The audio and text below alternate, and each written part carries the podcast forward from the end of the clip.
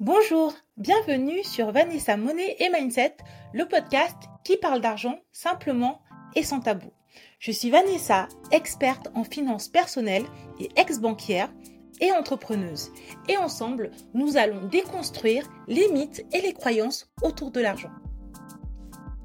J'accompagne les femmes qui se sentent perdues dans leurs finances, qui ne savent pas, qui ne savent pas comment s'en sortir, ni par quoi commencer avec leur argent. Je les aide à gérer leur budget, à investir et à apaiser leur relation avec l'argent. Le thème du jour, c'est l'assurance vie, le placement préféré des Français. Aujourd'hui, nous allons donc voir dans une première partie ce qu'est une assurance vie ou plutôt un contrat d'assurance vie. Dans une seconde partie, nous allons analyser pourquoi et peu importe l'âge que tu as, c'est important pour toi d'avoir une assurance vie. Et, dans une troisième partie, nous allons étudier les pièges à éviter dans le choix de ton contrat d'assurance vie. Qu'est-ce qu'une assurance vie et pourquoi tout le monde préconise ce contrat? Bah, En fait, une assurance vie, c'est une enveloppe fiscale. Tout le monde te conseille d'avoir une assurance vie parce que quand tu ouvres ce type d'enveloppe, tu as droit à des avantages fiscaux en cas de vie sur les retraits du contrat et tu as aussi droit à des avantages fiscaux ou plutôt tes héritiers ou tes bénéficiaires ont droit à des avantages fiscaux en cas de mort. En l'occurrence, la tienne.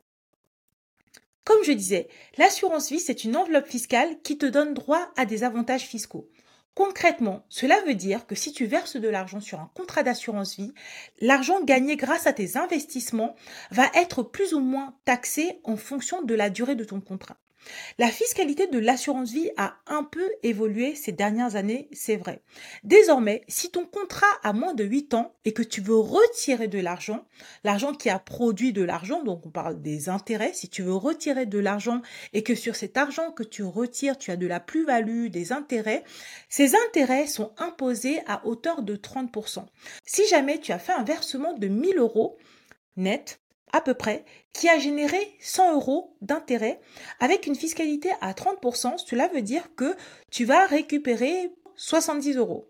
Une partie ira à l'État et une autre partie sera prise par les prélèvements sociaux. Si ton contrat a plus de 8 ans et que tu veux faire la même opération dans les mêmes circonstances, tu as droit à un abattement de 4600 euros si tu es célibataire ou un abattement de 9200 euros si tu es en couple marié ou paxé avant que la, fiscalité n'impacte tes retraits. Qu'est-ce que cela veut dire? Cela veut dire que si tu as déposé 1000 euros net de frais et que ton investissement a rapporté 100 euros d'intérêt, 100 euros étant inférieur à 4600 euros le montant de l'abattement, tu ne paieras pas d'impôt sur ce retrait. Autre information importante, c'est important de savoir aussi qu'à chaque rachat, peu importe la durée de vie de ton contrat, tu as la possibilité de demander à ce que la taxation se base sur ton impôt sur le revenu. Ce choix, dans la réalité, est assez rare et je crois qu'il est plus adapté aux gens qui ne paient pas du tout d'impôts ou très très peu. Quand tu as une fiscalité importante, c'est pas intéressant euh, d'appliquer euh, ce type d'opération. Ensuite, le deuxième élément qui fait que l'on te conseille d'ouvrir une assurance vie, c'est parce que tu as aussi droit à des avantages fiscaux en cas de mort avec ce contrat. En effet, pour tous les versements qui ont été réalisés avant tes 70 ans, tes héritiers vont pouvoir avoir droit à un abattement par bénéficiaire. C'est hyper important parce que ça veut dire que si tu décèdes et que tu as versé 100 000 euros sur ton contrat d'assurance vie et que tu as un bénéficiaire, 100 000 euros étant inférieur à 152 000 euros, tes héritiers n'auront pas, ton héritier n'aura pas à payer de fiscalité sur ce montant. C'est hyper important d'avoir en tête ce type d'élément parce que tout simplement, il y a une durée à cet avantage. Par exemple, si tu verses 100 000 euros avant tes 70 ans, tes bénéficiaires pourront bénéficier de cet avantage 152 000 euros 500. Si tu verses 100 000 euros après 70 ans, tes bénéficiaires, et encore, ça ne sera pas par bénéficiaire, ça sera tout bénéficiaire confondu, l'abattement va descendre à 30 500 euros. Donc dans un premier cas, ton bénéficiaire reçoit 100 000 euros net de fiscalité. Dans un deuxième cas, la fiscalité commence au-delà de 30 500 euros et s'il y a d'autres bénéficiaires, il faudra diviser. Donc c'est hyper important d'avoir en tête ce genre d'informations quand on gère ses placements. Tu comprends donc pourquoi on te conseille d'ouvrir une assurance vie le plus vite possible et de verser un maximum d'argent dessus, car il y a des impacts à la fois financiers, mais aussi fiscaux et en plus patrimoniaux. Pourquoi il te faut une assurance vie? En général, on conseille d'avoir une assurance vie pour dynamiser son épargne. Avec cette enveloppe, tu peux faire énormément de choses. Et euh, c'est vrai que nous sortons d'une période pendant laquelle les taux étaient extrêmement bas. Donc quand on parle de taux bas, cela veut aussi dire que les taux sur les livrets ne sont pas très intéressants. Ton argent investi sur des supports sécurisés ne rapporte pas beaucoup d'argent. Donc on a eu l'habitude de conseiller aux épargnants et aux investisseurs de passer par une assurance vie pour avoir plus de rendement plus de dynamisme dans leur épargne. Cependant, beaucoup de personnes ne comprennent pas ce qu'est une assurance vie et c'est ce qu'on va voir aujourd'hui. Imagine l'assurance vie comme un sac à main. C'est une enveloppe, c'est comme un sac, c'est comme une pochette avec des avantages fiscaux. Mais dans ce sac à main, dans cette pochette, dans cette enveloppe, tu peux mettre énormément de choses. On peut y mettre des lignes de fonds euros. Les fonds euros, il s'agit de fonds constitués d'obligations, des emprunts d'État ou des emprunts d'entreprise. C'est des produits financiers. Ces produits ont un risque faible, mais ils présentent aussi malheureusement des rendements qui ne font pas énormément rêver, surtout en ce moment, par rapport au livret, bien sûr. Néanmoins, comme les taux augmentent, on peut se dire que les rendements obligataires vont aussi augmenter. Néanmoins, sur les dix dernières années, avec la baisse des taux, ben, les rendements des fonds obligataires avaient aussi tendance à baisser. Donc, on a une première ligne que l'on peut mettre dans son assurance vie, c'est les fonds euros. Les fonds euros, c'est intéressant pour toi si tu veux avoir une assurance vie, ne pas avoir de risque dessus, ne pas avoir de perte de capital, bref, si tu veux quelque chose de très sécurisé. La contrepartie, c'est que évidemment, en termes de performance, il va falloir attendre un peu plus de temps par rapport à d'autres produits. Mais ce n'est pas tout. Dans une assurance vie, tu peux aussi mettre ce que l'on appelle des unités de compte. Qu'est-ce que c'est qu'une unité de compte? Une unité de compte, c'est un support qui représente tout ce qui n'est pas du fonds euro. Cela peut être des OPCVM, des SCPI, des produits structurés, des SCI, bref, la liste est super longue. Néanmoins, nous allons voir ensemble quelques produits que l'on retrouve très souvent dans les assurances vie afin que tu ne sois plus du tout perdu par le jargon des banquiers ou des conseillers en gestion de patrimoine indépendants. Tout d'abord, commençons par les OPCVM. Les OPCVM, c'est des organismes de placement collectif de valeurs mobilières. Une fois qu'on a dit ça, t'as pas forcément tout compris. Il s'agit tout simplement de portefeuilles contenant des actions ou des obligations ou d'autres valeurs mobilières et produits autres titres financiers. Tu peux avoir des OPCVM basés sur des grandes capitalisations, des grandes entreprises, des moyennes capitalisations. Tu peux avoir des OPCVM avec plus une tendance sur le luxe, des OPCVM plus tech avec des actions sur la tech. Bref, ce sont entre guillemets un groupe de produits financiers d'actions. Euh, tu peux aussi avoir des SCPI, des sociétés civiles de placement immobilier. Ces produits sont ce que l'on appelle de la pierre papier. Il s'agit en fait de sociétés de gestion qui vont collecter l'argent des particuliers, toi, moi, ta maman, ton papa, ou des entreprises dans le but d'acheter des biens immobiliers. Si tu as investi dans une SCPI, tu es propriétaire de parts et non d'un bien immobilier bien précis. Mais tu reçois quand même des revenus fonciers. L'avantage d'une SCPI au sein de son assurance vie, c'est que l'intégralité de ses revenus restent au sein de l'assurance vie. Donc tu n'as pas de fiscalité à payer. Néanmoins, tu as des frais de gestion sur ces revenus, les frais de gestion pris par l'assurance vie. Mais bon, on parlera des frais un peu plus tard. Dans ton assurance vie, tu peux aussi intégrer des produits structurés. Un produit structuré est un placement financier dont le fonctionnement est basé sur une formule qui combine de nombreux paramètres qui sont connus à l'avance. Aujourd'hui, on ne va pas parler en détail des produits structurés.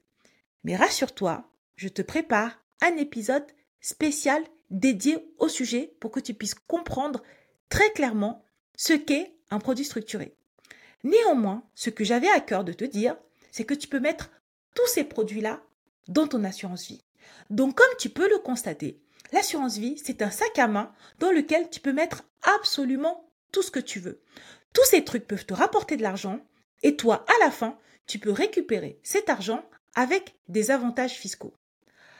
Quand on parle de retrait d'une assurance vie, tu peux, faire un rachat partiel.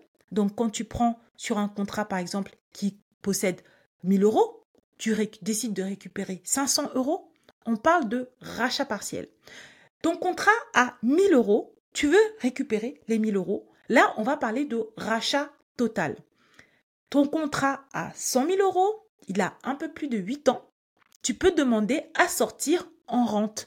C'est aussi pour ça que l'on considère que l'assurance vie, c'est une enveloppe très intéressante pour préparer sa retraite. C'est-à-dire que tu as épargné toute ta vie sur ton assurance vie et quand le moment de partir à la retraite arrive, petit à petit, tu mets en place des rachats partiels programmés en calculant de telle sorte que au niveau des intérêts, on est toujours en dessous des abattements fiscaux.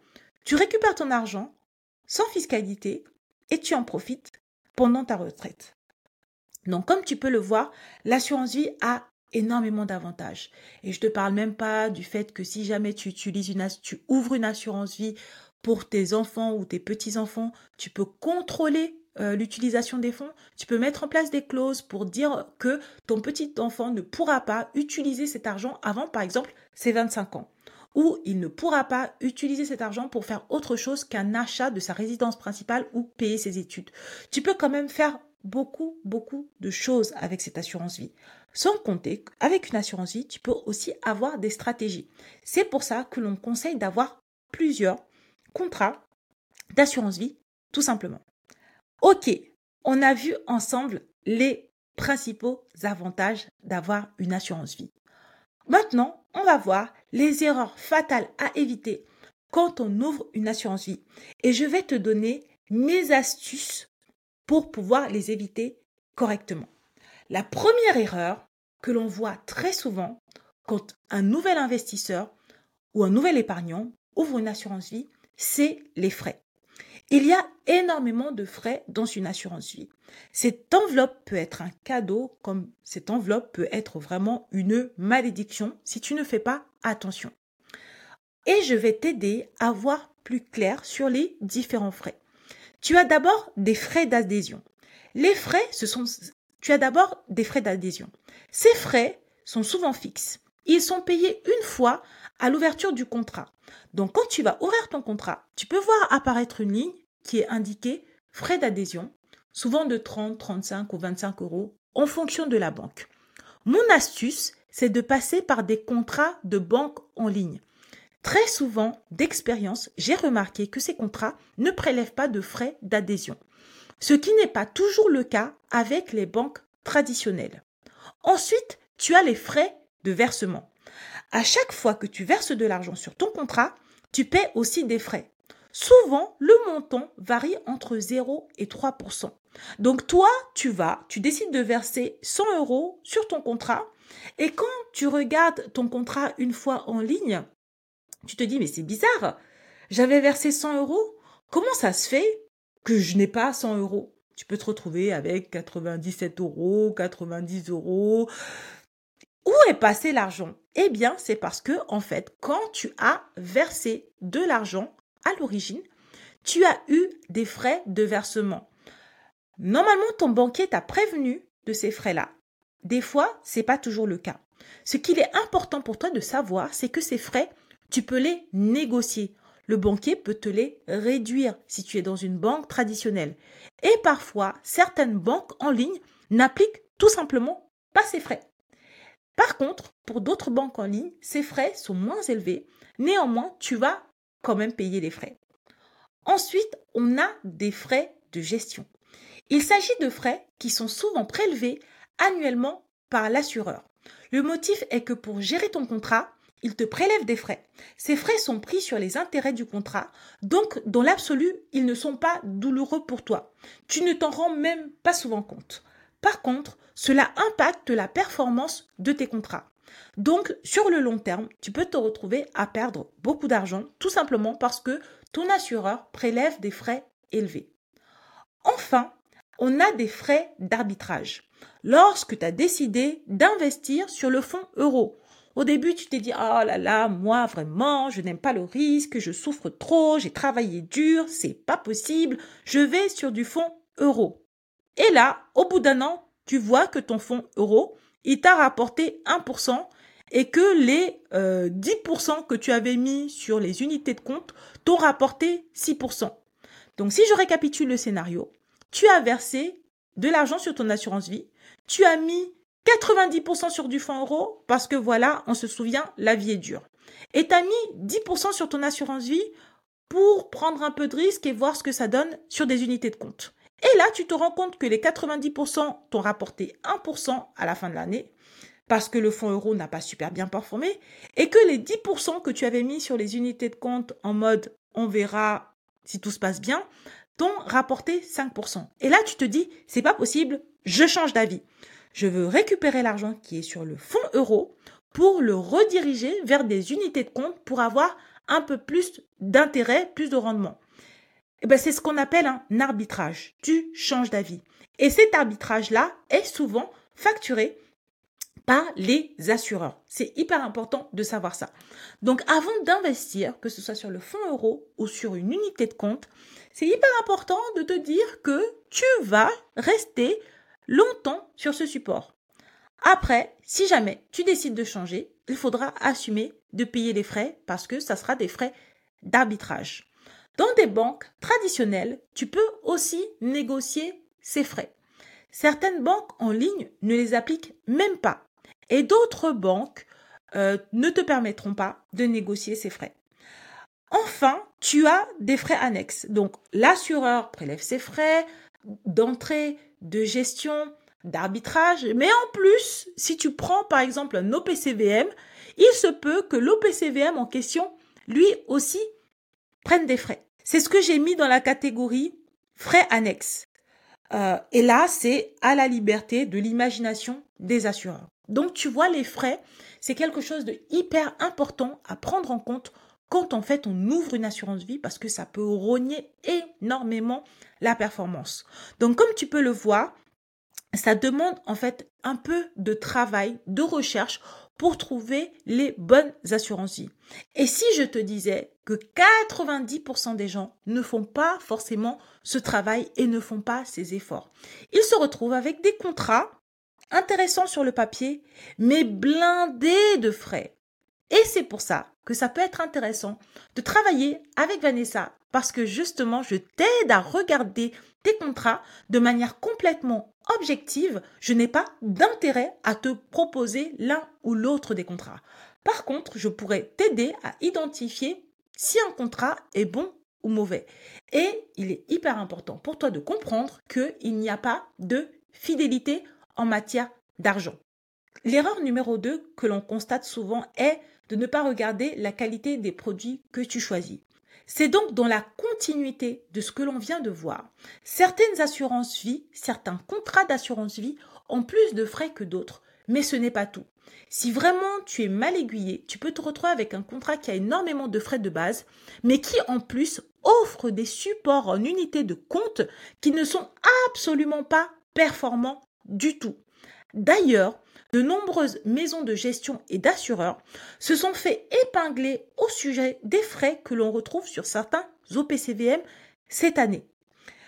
Par l'AMF, parce que l'on s'est rendu compte que ces maisons de gestion proposaient des OPCVM, donc des produits financiers, avec énormément de frais, par exemple, euh, qui laissait croire qu'il y avait une gestion active euh, du fonds, alors qu'en fait, le fonds avait une gestion totalement passive. Donc, tous les frais qu'ils appliquaient aux clients étaient complètement disproportionnés par rapport à la gestion et par rapport aussi bah, au rendement en fait euh, à ce qu'ils proposaient en termes de performance. Donc du coup, euh, c'est vraiment quelque chose que l'AMF commence à regarder de plus en plus euh, près. L'erreur numéro 3 que l'on retrouve très souvent, c'est aussi de ne pas mettre en place les bonnes clauses bénéficiaires. En effet, l'assurance vie est un des seuls contrats qui te permet de désigner directement tes bénéficiaires. C'est donc hyper important lors de l'ouverture de ton contrat de choisir les bonnes personnes à indiquer dans ton contrat. Mais il faut aussi savoir qu'en cours de vie du contrat, tu dois pouvoir refaire le point sur ces bénéficiaires. Il faut régulièrement penser à savoir si les clauses bénéficiaires sont toujours d'actualité. Par exemple, si tu as ouvert un contrat lorsque tu t'es marié, tu étais jeune, tu étais belle, il était beau, vous vous aimiez, et ton mari est ton bénéficiaire principal. Entre-temps, ça va pas du tout, il t'a trompé, euh, il n'est pas fidèle, il te manque de respect, tu fais trop de tâches à la maison. Bref, il n'y a rien qui va. Vous vous séparez, tu conserves ton contrat d'assurance vie et tu oublies de le retirer de tes clauses bénéficiaires. Ça, c'est des choses, voilà, il faut y penser. Ce type d'arrangement est bien évidemment à dissocier des contrats d'assurance vie que l'on ouvre en co-adhésion quand on est marié. Ces contrats-là peuvent être euh, détruits en cas de divorce, ce qui n'est pas le cas d'un contrat d'assurance vie ouvert tout seul. Erreur numéro 4 que l'on retrouve très très très souvent, c'est ne pas faire attention à l'âge du versement sur l'assurance vie. Comme je te l'ai dit au tout début de cet épisode, il est plus intéressant d'ouvrir ton contrat d'assurance vie à 20 ans plutôt qu'à 40 ans. Mais la majorité des gens et des jeunes préfèrent aller au Mexique, aux Bahamas, à Ibiza à 20 ans et se préoccupent de leur assurance vie à 40 ans. J'exagère, c'est vrai, mais à peine. Or, plus on est jeune, plus on peut avoir un contrat qui a de l'âge et bénéficier des avantages fiscaux plus vite.